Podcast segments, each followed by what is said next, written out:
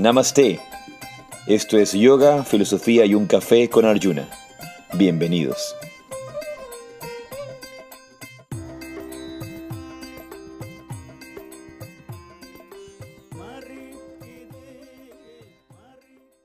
Jai Radhe, Namaste. Esto es Yoga, Filosofía y un Café y yo soy Gustavo Plaza, Arjuna Das.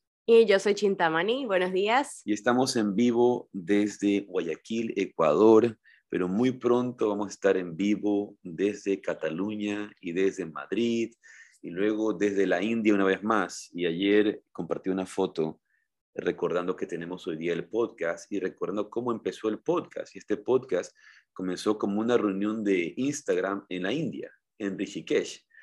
Y de hecho, ¿te acuerdas que para estar un poco más decente en las reuniones, porque no teníamos toda la ropa, me fui al mercado, me fui al mercado de, de Rishikesh a comprarme mis curtas nuevas. Entonces, ustedes han visto esas curtas que yo utilizo blancas, ¿no? En la India estaban nuevecitas, son de lino, no, no, son ni siquiera son de algodón, son de lino eh, y cuando están nuevas se las ve súper elegantes. Pero ya, como han sido lavadas tantas veces, ya se las ven viejitas. Así que... Ya tiene un bolsillo dentro del bolsillo. Hay que comprar unas, unas nuevas. Y bienvenidos a todos, bienvenidos a todos los que nos acompañan desde Mérida, desde Extremadura, de distintos lugares del mundo que se unen y saben que pueden seguirse sumando a este espacio de Zoom cuando lo hacemos en vivo y que pueden escucharlo luego en Spotify en nuestro Spotify de yoga, filosofía y un café.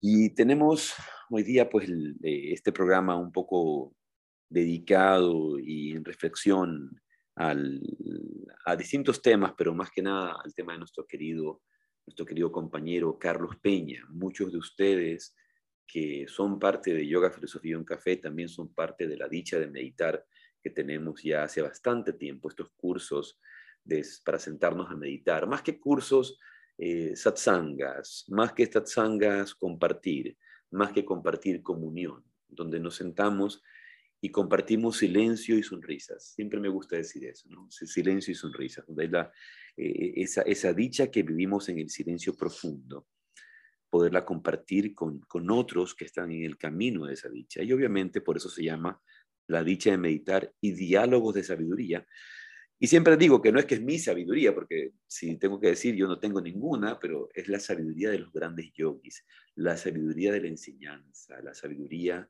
de los grandes maestros, la sabiduría del padre Dávila, de Yogananda, de todos, todos los grandes maestros que nos han compartido este conocimiento, estos métodos, estas formas que nos permiten acercarnos un poco más a lo que realmente somos.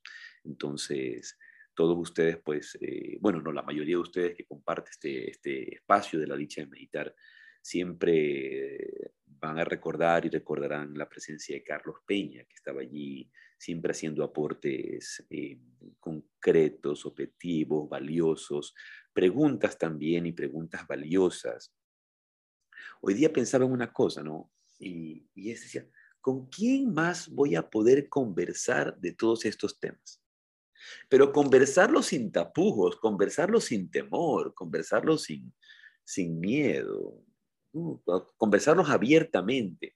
Hay temas que hay personas que cuando se tocan ciertos temas se vuelven muy sensibles. Es como que les, les tocan fibras que les duelen. Por ejemplo, vamos a hablar de un tema que a Carlos Peña le fascinaba, que Jesús se había casado con María Magdalena. Ese es un tema que a Carlos Peña le fascinaba. Él, ese era un tema, él, él era de esa línea, iba por allí. Eh, eh, pero si nos ponemos a discutir si tú tienes la razón, si yo tengo la verdad, si es así, si no es asado, eh, en esa pelea de quién tiene la razón, eso no nos permite crecer, eso no nos permite observar, eso no nos permite descubrir yo, yo no me voy a cerrar a que eso haya sucedido. Claro, son como hipótesis, posibilidades, tantas del abanico de posibilidades que, que pueden haber. ¿eh? Esa era una de ellas. ¿Y por qué no? O sea, y si pasó o no pasó, bueno, ¿cuál es, el que sea, como que sea, es malo casarse, ¿no? Porque hay estas visiones, estas visiones dentro de la, de la de la iglesia, dentro de la cristiandad, que no tiene nada que ver con la visión oriental, porque la visión oriental es esta visión de, la objetividad sobre la vida, donde, por ejemplo, en los Purushartas tenemos, ¿verdad? Arta, eh, eh, Dharma, Arta, Kama, Moksha, siendo Arta la búsqueda de la abundancia y siendo Kama la búsqueda del placer, fuentes de vida y esencias de vida, donde la sexualidad es bebida, pues, es vivida, perdón, con bebida y vivida, con, con total apertura y libertad. Pero en la cristiandad, donde se, donde se ve como, un, como, como una virtud el celibato, se ve como una virtud el no tener sexo. Y yo voy a cualquier curso, voy a cualquier seminario, voy a cualquier congreso, y yo le pido a la gente que levante, levante la mano quien no quiere tener sexo en su vida. Y nadie la levanta, y nadie la levanta. Eso, eso no hay. ¿Por qué? Porque tenemos una visión distorsionada de las cosas. Entonces, regresando a Carlos Peña, Carlos Peña podía hablar de esos temas polémicos y, los hablaba con total apertura. Era muy divertido, Carlos. Los hablaba con total apertura. Entonces, ese es un tema, ¿no? Que tiene, que tiene relación con lo esotérico y con historias que hemos recibido hasta ahora. Entonces, luego la creación del mundo, el desarrollo de las razas, los extraterrestres, la meditación, la conexión con el yoga, el cristianismo, el hinduismo, los maestros, el plano astral, tantos temas fascinantes que podíamos conversar abiertamente, porque eso es lo importante. Esa apertura, no, ser, no cerrarnos a discutir ni a imponerse. Carlos, por ejemplo, sabía y teníamos una profunda amistad que habían temas que él tocaba que yo no opinaba como él. Por ejemplo, ese tema de María Magdalena, yo no opino como él, yo no creo que, no porque lo sienta algo malo, pero yo no creo que Jesús hizo eso, no creo que se casó, no creo que luego de la resurrección se fue a vivir su vida tranquilo en Cachemira, no, yo no, esa, esa parte, en lo que yo he investigado, en lo que yo he revisado, y se dedicó a criar ovejas, no, esa parte para mí no, no, no, no es, pero sí voy a decirlo, si eso llega, si eso llegara a ser cierto, no cambia nada. Claro. No cambia nada. Y, podría aceptarlo si hay pruebas, si hay información. Lo único que me crearía en mi mente es un, wow, qué increíble, qué impresionante. ¿no? Qué impresionante, qué sabio Jesús que se dedicó a la tranquilidad de la vida y a criar ovejas. Sí, quién, quién sabe, ¿no? Pero, pero, por ejemplo, pero nunca teníamos este, este problema de discutir con Carlos Peña. Eran conversaciones, eran conversaciones. Yo pensaba hoy día, ¿con quién más voy a conversar de manera tan, tan abierta? No sé, por qué ni conmigo. Entonces, y ahora, pensándolo, pensándolo, eh, y tenemos hoy día pues la oportunidad de tener, eh, la oportunidad de tener a nuestro querido, querido amigo hoy día aquí que me acompaña y nos acompaña a mí a Chintamani en este, en este Yoga, Filosofía en Café, donde vamos a conversar un poco sobre Carlos Peña, el psicólogo clínico, yogi, meditador, discípulo directo del, discípulo directo del Padre, hermano espiritual mío, Alfredo Tinajero. Alfredito, bienvenido. Eh, ahora sí, por favor, abre tu micrófono. Te damos la bienvenida aquí en Yoga, Filosofía en Café, que tanto Claudia como yo. Chintamani y, y Gustavito, como siempre, siempre con cariño le he dicho a Gustavo Arguna y a todos, eh, a todos los que estoy viendo en pantalla, pues eh, un abrazo a la distancia. Quiero decir unas cositas de Carlos Peña. Por favor. Y, saben que mi mundo se ha movido con la partida física de Carlos Peña. Y yo me he puesto a pensar por qué. Y mi respuesta ha sido porque me ha tocado una fibra de mi Dharma, de mi propósito de vida. El Carlos Peña desde que yo inicié la meditación joven, este, estuvo siempre ahí, siempre fue un referente. ¿no? Entonces es como que una, una fibra de una guitarra, de un violín, ¡ping! y empieza a vibrar. ¿no? Con cierta sensación eh, mixta de, por un lado, de tristeza, por otro lado, de alegría. Pero sí de tristeza, tengo que decir. O sea, como igual que a Gustavito, se van de salir las lágrimas, porque toca una fibra muy profunda y el propósito de vida. Tú sabes, ah, este, Alfredito, eh, quería pedírtela para un momento para, para acotar y, y, apoyar. El día domingo que estuvimos en el programa, que imagino estuviste por Facebook, en vivo si estuviste, comenté algo. Mientras estaba sentado, empecé a sentir, voy a ser honesto, ganas de llorar. Pero se nos ha metido de tal manera este, esta visión de que no hay que llorar eh, en, el, en, el, en, el, en el sepelio de alguien o en el momento momento en que alguien está sufriendo, ¿verdad? Entonces, se nos ha metido, pero como que fuera una cosa mala. Entendemos obviamente cuando, cuando, cuando eso, esas histerias que se dan y, perturban a la persona que está en el, el, tránsito al más allá, pero es normal y hay que aceptar como algo natural sentir pena por la pérdida de un ser querido. Entonces se me salían unas lágrimas y yo como buscaba controlarlas. Y vino inmediatamente justamente una enseñanza de Carlos Peña que le repetía allí y debes haberla escuchado cuando decía que, que, su hijo Santiago, esto lo contaba como profesor cuando yo era estudiante en el curso que Carlos Peña daba, el tercer nivel de las enseñanzas del padre Dávila y decía, mi hijo Santiago me dio una gran enseñanza. Un día estaba llorando y yo le digo, Santiago, caramba, no llores, que los hombres no lloran. Y Santiago le decía, no, papi, los hombres sí lloran y se ponía a llorar, ¿no? Entonces digo, es, verdad, queremos a veces eh, meternos en esas corazas ilusorias de, no querer sentir, como que si los sentimientos fueran malos, como si las emociones fueran malas. Y, y, en ese sentido recibimos equivocadamente las enseñanzas del Oriente, porque no es un control sobre las emociones. Lo que no hay que permitir es que esas emociones nos controlen a nosotros, pero experimentarlas es parte de la vida y si es necesario. Entonces, yo, yo entiendo lo que tú dices, nos ha tocado una fibra y por supuesto nos ha puesto tristes porque es un amigo muy, muy íntimo y físicamente lo vamos a extrañar y, y cuando más meditamos lo sentimos profundo, pero mientras estemos en el cuerpo físico no tenemos la plenitud de la percepción de otro mundo, de, otra realidad. Entonces, te plenamente, Alfredito. Sí, sí, y, y, pero esa tristeza al mismo tiempo es una tristeza que me, que me ayuda porque me hace ver en la vida, me hace ver para atrás. Fíjense que inmediatamente y yo me puse a ver un libro, El Yogi de los Andes, donde hay fotografías de todo el padre Dávila y todo el grupo de autorrealización. Y estaba Carlos Peña. Me puse a ver fotos y me puse a ver fotos y digo, cuánta historia, pero historia espiritual recorrida, ¿no? Entonces, sí, hay una tristeza, pero al mismo tiempo es como que se mueve el piso y uno dice, ¿y ahora qué? ¿No? Y es interesante porque me está marcando una especie de antes y después, ¿no? Así de fuerte ha sido ha sido esta experiencia para mí. Yo quiero compartirles, eh, bueno, algunas cosas chiquitas de, Carlos Peña. Yo primeramente, cuando se fundó la Escuela de Autorrealización por el padre Dávila, yo recuerdo que Gustavito sabe esto, eh, habían dos íconos fundadores junto con el padre Dávila, eh, una pareja de esposos que falleció temprano en la fundación de la asociación por el año 1977, si no me equivoco, 76, 77, ¿no? ¿verdad? Murieron en un accidente aéreo. Un accidente aéreo. ¿no?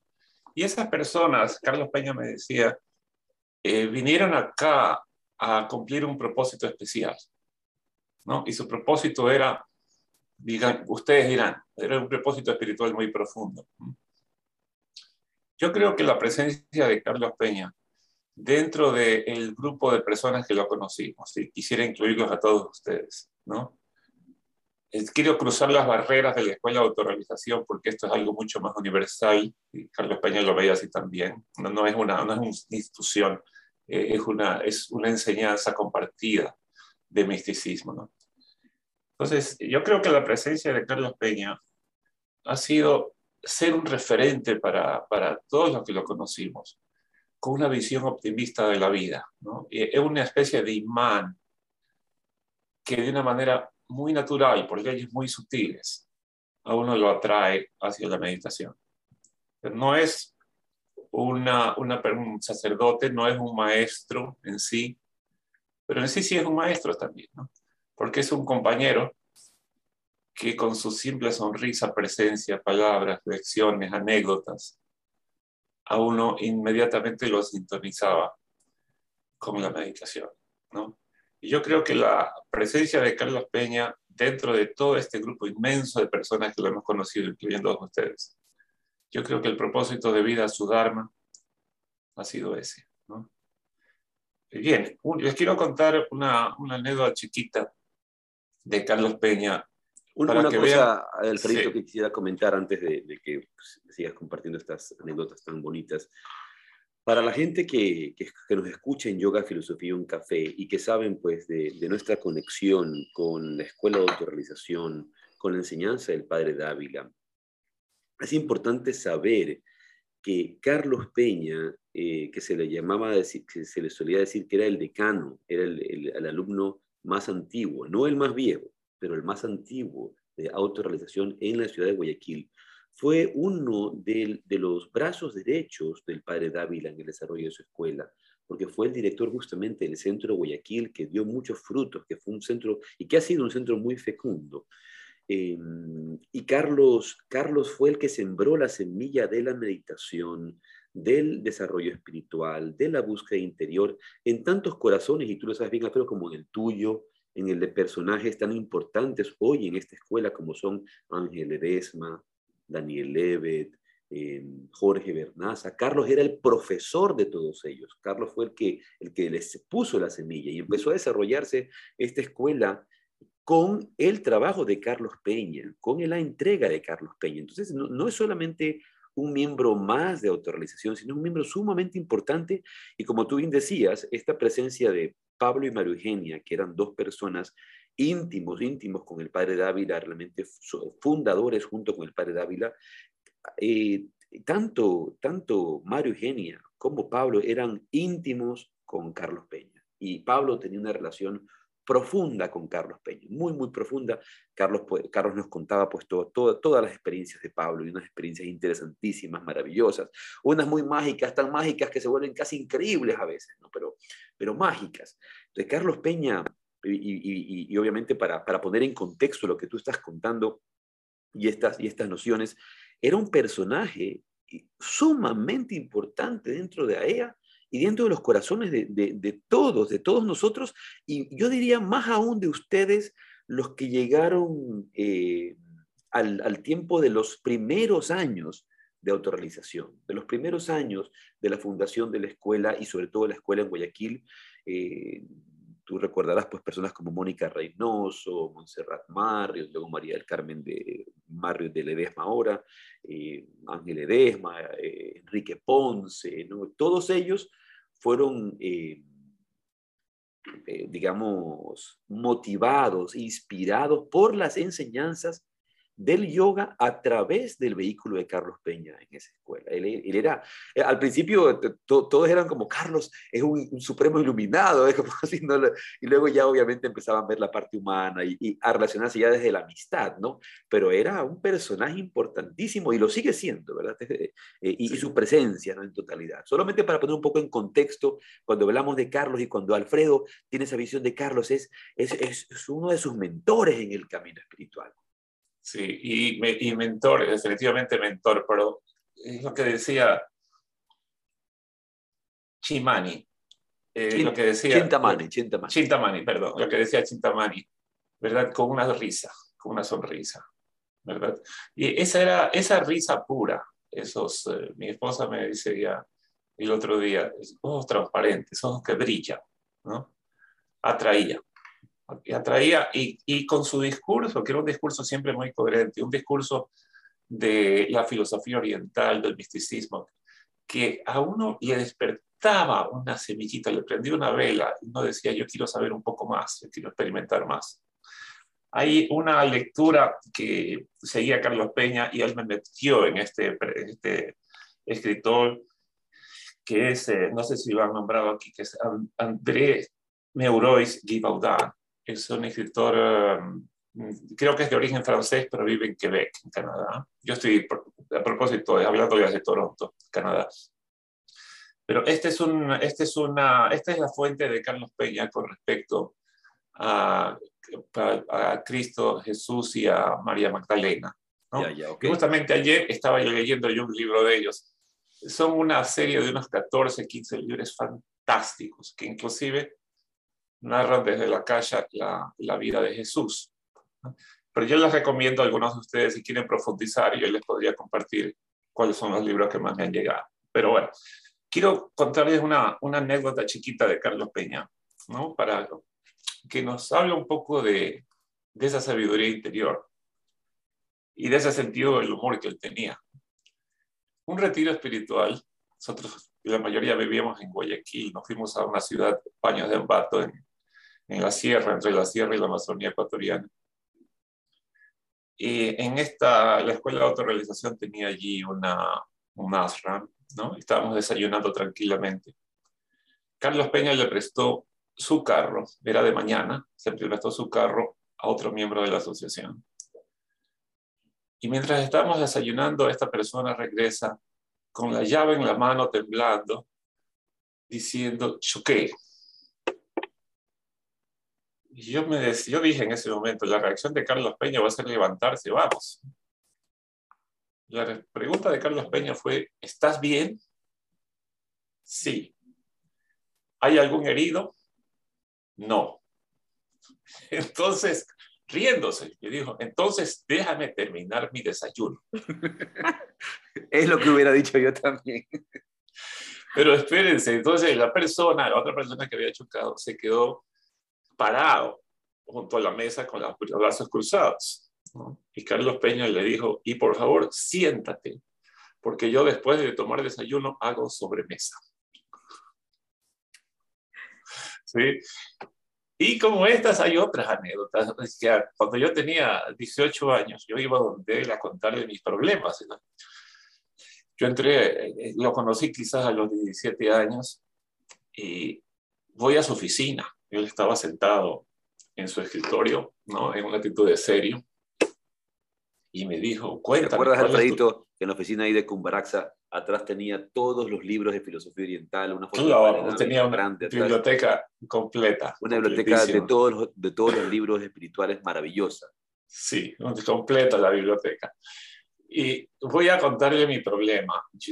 Es tenso, ¿no? ¿verdad? Con crisis de identidad quizás en ese momento. Él se sienta al otro lado del escritorio y me quedó viendo, ¿no? y me prestó mucha atención, 15, 20 minutos yo hablando, y él me hacía preguntas. Finalmente hizo una inhalación y exhalación profunda y me dijo, ¿y eso es todo? Yo le dije, sí. Y se murió de la risa. Empezó a reírse a carcajadas. Yo lo quedé viendo y él se seguía riendo. Y me dice, es que me parece graciosísimo. Es decir, él tenía esa capacidad de ver estos problemas, estas situaciones desde otro ángulo, y él lo hacía en su propia vida, ¿no? Y se seguía riendo, ¿no? Entonces, yo primero desconcertado, ¿no? Porque era Carlos Peña, ¿no? Eh, bueno, este, y no fue a mí la única persona que le pasó eso. Yo bien, yo creo, quiero decir, este, esa, ese, ese yo he aprendido algo de Carlos Peña, son muchas cosas, ¿no verdad? Yo creo que una, una enseñanza es que esa vela de la curiosidad mística, y no me, no me refiero a leer libros, ¿no? no me refiero a filosofar, ¿no? es una vela del misticismo, por conocer, por tener experiencias más profundas. ¿no? Este, hay que tenerla aprendida ¿no? y hay que acompañarla siempre de una sonrisa. Sí. ¿Cuántos amigos tiene Carlos Peña? ¿No? Yo, me, yo pensaba como un amigo eh, de la lista corta, pero yo después de leer los chats, eh, después de su partida física, es que estaba completamente equivocado. Es que, qué bueno, así como era conmigo, era con 100, 200 personas más. era una, tenía, aparte de ser un imán, tenía esta capacidad de ser transparente y de dar mucho amor, ¿sí? de dar mucho amor a los demás. Así que esa es mi, mi pequeña visión pues, de Bueno, no, no, no, pequeña, es grandiosa y podemos seguir conversando. Una, una, una pregunta, Alfredito. Tú le escribiste y le mandaste un epitafio a Mónica Reynoso Sí. Eh, se lo mandaste, sí, no lo leíste, no lo leíste en el, no se lo leyó en ese día, eh, eh, porque obviamente estábamos un poco improvisando, tratando de, de, aportar en esta ceremonia homenaje que se le hizo a Carlos. Pero yo lo leí porque me lo mandó Mónica y me gustó mucho, me causó mucha, mucha gracia y estoy seguro que a Carlos le hubiera encantado. Así que, Desde luego. A ver, déjame, déjame contar algo de los epitafios, porque ese es un tema central en nuestra Por favor. Y que cuando estábamos en el viaje en Rishikesh, viajamos a Rishikesh en bus en la India, era un viaje, no sé, creo que era de, otra ciudad, unas dos, tres horas de viaje. Y Carlos se puso a escribirle epitafios a todos, ¿no? Y tú no sé si tú has escuchado el epitafio, el epitafio de Mónica, ¿no? ¿Verdad? No, no, es no, fantástico. Yo te lo voy a leer, lo voy a leer también. ¿eh? Y son epitafios fantásticos. Él se sentaba porque tenía una capacidad de sentido del humor, sentido del humor místico y una rapidez literaria fenomenal. Me escribió mi epitafio en tres minutos en una servilleta. ¿Y cuán- eso cuándo fue? Eso fue año 1982. En, en Rishikesh, Me- India. Sí, en el viaje hacia Rishikesh, estábamos en el bus, ¿no? Entonces, eh, desde entonces, él siempre me recitaba mi epitafio y se reía. Y él tomaba el tema del epitafio como algo graciosísimo. Y él decía que quería que le pongan su epitafio, pero yo le escribí uno. Se lo leí hace unos 3, 4 años y me dijo, Alfredito, esto no es un epitafio, eso está mal escrito. Pero se lo llevé y se lo rehice y, él, se reía y me decía que escribo muy mal, ¿no? Les quiero leer lo de el, epitafio de eh, contándoles también que en nuestro viaje a la India, ese mismo viaje, fuimos a Calcuta y entrando a un hotel, un hotel que se era, donde había estado Mahatma Gandhi, era famoso por eso. Entrando al hotel había un adivino. Y el adivino este, se ofreció, ofreció sus servicios. Y curioso, fuimos con Carlos Peña. Le leyó a Carlos Peña y le dijo, uy, usted tiene, eh, una, tiene oro, tiene una gran mina de oro, pero no veo que la va a poder explotar a lo largo de su vida. Quizás, pero quizás al final de su vida, usted va a poder explotar esa mina de oro, ¿no? Y esa mina de oro, efectivamente, él hizo una concesión minera en la Amazonía y él eh, hasta el día de su partida física no la pudo explotar, pero era un tema de conversación siempre en cómo le iba con la mina, ¿no? Claro, sí, sí, sí. Ese era su, Entonces, era su, les su cuento- la mina. les cuento esto porque es justamente la, la- el epitafio habla de la mina, ¿no? Habla del oro. Y les voy a leer, si me permiten, ¿me puedo leer el epitafio? Por favor, te, te lo estoy pidiendo. Bien.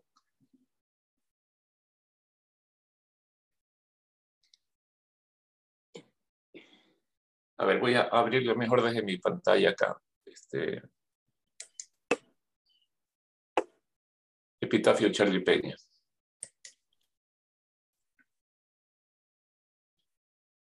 A ver, aquí está el epitafio de Carlos Peña.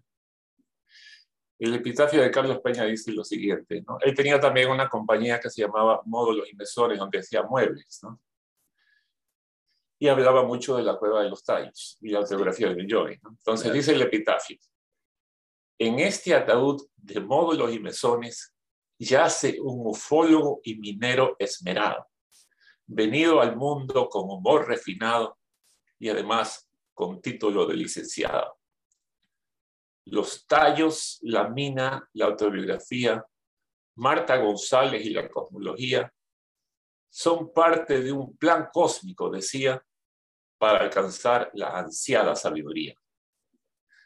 Traspasó de esta vida su umbral con paz y espíritu emprendedor, augurando a Cumbaranza éxito sin igual, esta vez como empresa minera astral. Hermoso, qué bello. Mm, Es hasta ahí, Sí. ¿verdad, Alfredito? ¿no? Sí, sí, sí, hasta ahí yo, lo, lo leí ayer y me, me encantó. Realmente creo que eh, sintetiza de una manera fascinante la- los distintos eh, Ámbitos. ámbitos y los distintos Carlos Peña, ¿no? Porque por un lado está el ufólogo, el místico, el buscador espiritual, el yogi, el discípulo, el esposo, el, empresario, eh, el cómico, el comediante, todo, todo esto que él, que él tenía, ¿no?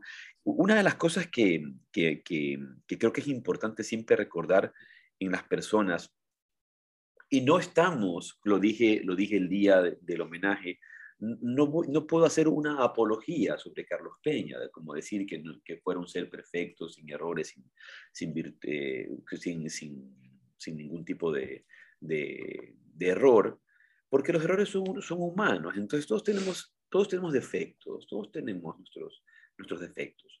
Entonces, pero hay que decirlo, Carlos Peña es una persona fascinante, que yo no podría ni siquiera ponerme a considerar los defectos humanos que podría tener, porque lo que puedo ver es un hombre lleno de virtudes, con una sonrisa amplia, abierta, franco, honesto, eh, trabajador, buen padre, buen amigo, eh, gran buscador espiritual, siempre abierto.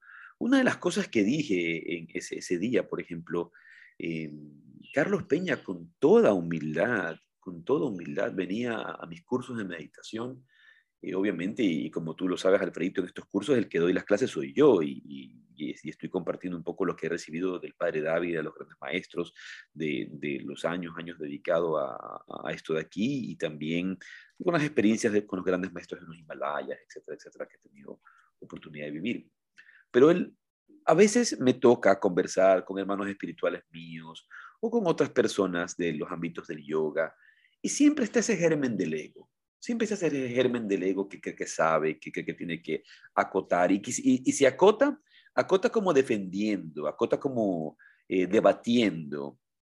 Recuerdo alguna vez, por ejemplo, en una clase de pranayama que me tocó dar en, en baños, una persona, un, profesor de yoga, no voy a decir ni el nombre ni tampoco la ciudad, pero era de discípulo del padre antiguo y todo, de la misma época de Carlos Peña. Frente a las cosas que yo decía, en vez de valorar y entender lo que estaba diciendo, quería debatir y, la forma en que respondía y decía era como, como buscando un conflicto y, e, e imponer su verdad. Lo que quería esa persona era imponer su verdad, que esta era la única verdad, porque esto fue lo que el padre dijo, lo que el padre Dávila dijo, y lo que está, y, lo que yo siempre he hecho un poco en mi vida, y es lo que, lo que estamos llamados a hacer los hijos, es ampliar lo que mi papá dijo ampliar lo que mi padre ha hecho, ampliarlo, hacerlo crecer, que sea fecundo. Y, Carlos Peña estaba allí, más bien Carlos acotaba a esta nueva información o a este nuevo punto de vista que nos daba una, nueva, visión sobre el pranayama, una nueva dimensión sobre el pranayama. Pero desde esa apertura, desde esa recepción, y obviamente eso requiere mucha humildad, mucha, mucha humildad estar bien parado en su centro, estar bien, bien entendido y tener obviamente un corazón noble, de, no ponerse a juzgar. Otra cosa que dije también allí en el, en el, sepelio, sea, tú sabes, eh, este, Alfredo, que en los últimos, últimos años, en el último tiempo, en, la última década o más de, mi vida, he, sido invitado a muchos congresos en Rusia, en Rumanía, en distintas partes. y, estoy dando conferencias y todo. Y a veces mis hermanos espirituales, dentro acá, por ejemplo, me mandan comentarios, me felicitan, pero siempre como que, cuidado, se te sube el ego a la cabeza, cuidado, las acechanzas del ego, del demonio. cuidado, eh, como un poco sin confiar y, como diciéndome, cuidado con tu ego, cuidado con tu ego. En toda su historia, en toda esta historia, a Carlos Peña jamás, jamás me hizo una referencia a cuidado con tu ego, cuidado como, como, como buscándome una crítica buscando criticarme, buscando juzgarme, jamás. Siempre fue eh, el, amigo más feliz en mi propio éxito. Él decía, qué felicidad, Gustavo, que haces esto, qué oportunidad que puedas ir a hacer esta, esta, estas cosas en otros países. Eh, es más, yo le pido a la Madre Divina porque sigas adelante, porque estás haciendo una labor maravillosa. Un amigo honesto. Honesto, franco, sin pensar mal del amigo, sin pensar mal del hermano, sin pensar mal del hijo, confiando, ¿no? confiar. Entonces, en, esa misma confianza eh, que él tenía consigo mismo, él estaba en, cada una de estas reuniones de meditación, venía y meditaba y hacía comentarios eh, profundos. Y una cosa que, que yo puedo decirte que vi en el último tiempo, en los últimos dos años, es a Carlos Peña ir alcanzando mayor profundidad en su meditación, mayor profundidad en su comprensión espiritual, porque siempre fue un hombre espiritual, siempre fue un, hombre dedicado a la vida espiritual, a su cultivo interior, a su búsqueda interior, como lo has dicho, pero en el último tiempo se fue volviendo más profundo y más profundo y más profundo.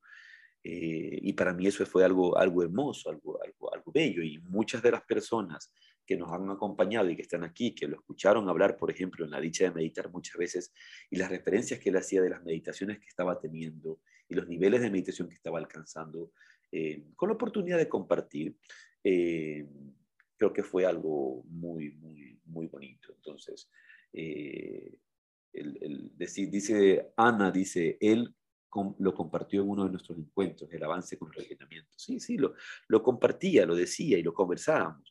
Eso requiere mucha humildad de un hombre que se ha dedicado tantos años a la vida espiritual, a tener la humildad de recibir, porque siempre estaba receptivo. En eso que llamamos, tú lo sabes bien, eh, Alfredito, la mente del principiante, ¿no? ese sentido de sentirme siempre principiante, siempre buscador, no creerme maestro, no creerme profesor, no creerme nada, comprenderme a mí mismo como un buscador incansable. Y, esa humildad, esa sencillez, él la llevaba a los distintos ámbitos de su vida, a los distintos ámbitos de su vida. Entonces, creo que, por ejemplo, cuando uno lo recuerda y recordar todas esas, esas dimensiones hermosas de su vida, nos inspira a nosotros también ser buenos amigos, nos inspira a nosotros a tampoco juzgar a nadie, no estar juzgando a otras personas, a no juzgar. Nos inspira a la práctica constante. Y habían, de repente tú también puedes comentar de esto, eh, Alfredo, habían ciertas prácticas que Carlos hacía, Carlos hacía como parte de su vida. Carlos no era un hatha yogi. Él no era un hatha yogi, él no hacía casi hatha yoga, eh, tú lo sabes bien, pero sí hacía la parada de cabeza todos los días. Sí, la parada de cabeza. Y él estaba convencido de que la parada de cabeza podía manifestarle la salud que él necesitaba. Y... explica ya cómo hacía la parada de cabeza. Por favor. tenía, tenía eh, ya estaba en 79 años, pero él tenía una máquina que se había comprado. Entonces la máquina tenía un aparatito que se subía con un motorcito y que lo ponía de cabeza. Eso fue, eso fue ya cuando desde los 70 años empezó a usar la maquinita. Entonces me llevó y me dice, y Alfredito me dice, mi preocupación es que un día me voy a quedar así de cabeza.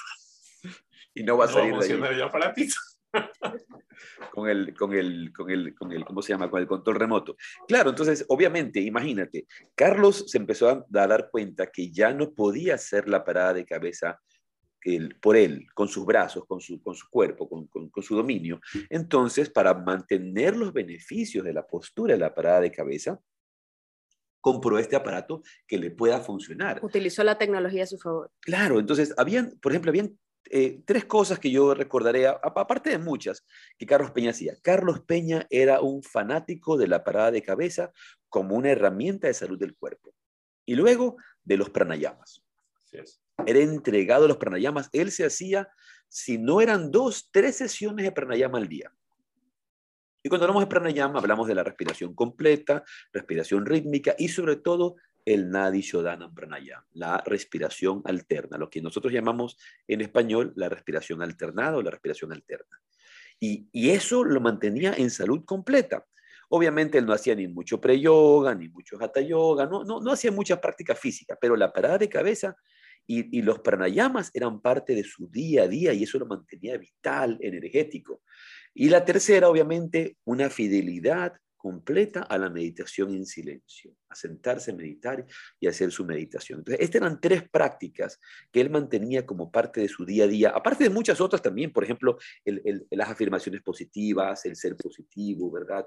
El, ser, el, ser este, eh, proactivo. Él, él, nunca era un hombre negativo y de hecho, una de las, de las razones, por así decir, que ahora que él fallece, él se enferma y se siente mal por una semana, pero prefiere no decir que se siente mal. Prefería no decir que se sentía mal, porque él me decía positivamente, yo pienso positivo y pienso positivo, y eso siempre le había funcionado. Y obviamente no es que ahora no le funcionó, ahora le funcionó para alcanzar la suprema salud del espíritu. y, lo conversé con Ángel Edesma, el director de la Escuela de Autorización, íntimo amigo también de Carlos, compadre con Carlos Peña, lo conversé con él y, Ángel decía lo mismo, decía, él fue un hombre siempre positivo, que creía mucho en la enseñanza de Yogananda de las afirmaciones positivas, del pensamiento positivo, de ser saludable, y siempre fue así, vivió, vivió saludablemente, alegremente, felizmente, para dejar su cuerpo también en, esa misma, en ese mismo estado de conciencia. Sí, sí, sí, lindas palabras las que estás diciendo. Justamente eso, lo que has resumido sobre su práctica, que eran parte de su vida diaria. Él no tenía que forzarse para hacer un pranayama. Es algo que le salía de manera natural. y, lo hacía, lo había incorporado a su rutina. Sabes que comentaba, Carlos comentaba que una vez que empezaron a hacer el, el, el ¿cómo se llama? Este, el malecón, de, el malecón 2000 al frente de su casa, ¿no? que mejoró, toda la, mejoró la ciudad y le subió la plusvalía a su, a su departamento en el centro. ¿no? Eh, él me contaba que él iba justamente frente al río a sentarse en el malecón a hacer los pranayamas allá. Y esta mañana yo reflexionaba un poco sobre la muerte y sobre, sobre esta palabra que llamamos muerte, y el padre Dávila tanto nos insistió en que la muerte no existe, que la muerte no existe, que no hay tal cosa. Y hemos seleccionado con Chintamani una lectura del Bhagavad Gita, en el segundo capítulo del Gita, si no me equivoco, comienza en el Sloka 16, para eh, recordar este, esta enseñanza que también nos está legando hoy día Carlos Peña, que la muerte no existe, que la muerte no existe, que es un, que es un cambio. Entonces te, te pedía Chintamani si puedes leer, por favor, para una vez más recordarnos a nosotros, eh, como nos recuerda la partida de Carlos Peña, que este cuerpo no es eterno, pero que nuestra alma sí. Si este es el versículo 15. Oh flor entre los hombres, quien no se deja perturbar por ninguno de estos, los contactos de los sentidos con sus objetos, quien permanece sereno y ecuánime ante el placer y el dolor. Solo él es apto para alcanzar la inmortalidad. Lo irreal carece de existencia, lo real nunca deja de existir. Los sabios conocen la verdad suprema acerca de ambos conceptos. Has de saber que el uno, por quien todo ha sido creado y que penetra todas las cosas, es imperecedero. Nada tiene el poder de destruir a este espíritu inmutable. Se considera que estos ropajes de carne tienen un término de existencia, mas el ser interior es inmutable, imperecedero e inconmensurable. Provisto de esta sabiduría, oh descendiente de Bharata, emprende la lucha. Ni el que piensa que el ser mata, ni el que cree que el ser puede morir conocen la verdad. El ser no mata ni muere. El ser nunca nació y jamás perecerá. Su existencia no tuvo principio y tampoco tendrá fin. Carece de nacimiento. Es eterno, inmutable, siempre el mismo. No muere cuando se mata el cuerpo. Aquel que sabe que el ser es imperecedero, eterno, carente de nacimiento e inmutable, ¿cómo puede creer que el ser es capaz de destruir a alguien? Oh, parta, ¿a quién mata? Así como una persona desecha su vestimenta estropeada para ponerse ropas nuevas, así también el alma encerrada en el cuerpo abandona las moradas corporales deterioradas a fin de entrar en otras nuevas. Ningún arma puede herir al alma Ningún fuego puede quemarla, ni el agua humedecerla, ni el viento marchitarla. El alma no se puede hendir, ni incinerar, ni humedecer, ni secar. El alma es inmutable, omnipresente, por siempre serena, inamovible y eternamente la misma. Se afirma que el alma es imponderable, inmanifestada e inalterable. Por lo tanto, conociendo esta verdad, no debes lamentarte, pero si imaginas que el alma nace y muere incesantemente, aún así, oh guerrero de brazos poderosos, no debes afligirte por ello, pues lo que ha nacido debe morir y lo que ha muerto habrá de renacer. ¿Por qué entonces habrías de lamentar lo inevitable? El comienzo de todas las criaturas está oculto, el estado intermedio resulta manifiesto y el final es de nuevo imperceptible. Oh Bharat, ¿Por qué entonces te angustia esta verdad? Algunos contemplan el alma con asombro. De igual forma, otros la describen como maravillosa. Hay quienes escuchan que el alma es un prodigio y hay otros que, aunque después de haber oído todo sobre el alma, no la comprenden en absoluto.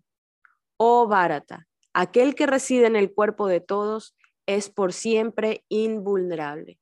Por lo tanto, no te aflijas por criatura alguna.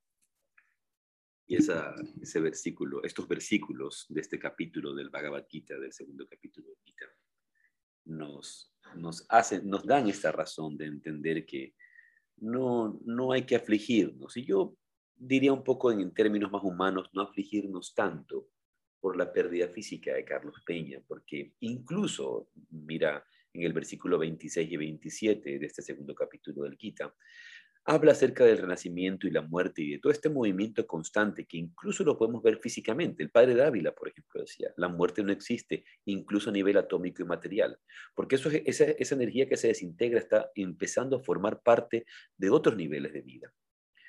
Una, escuchaba en algún momento una enseñanza de Edgar Tolle y decía, si tú vas a un bosque que no ha sido tocado por el hombre, te vas a topar que hay árboles caídos, hojas secas, hongos.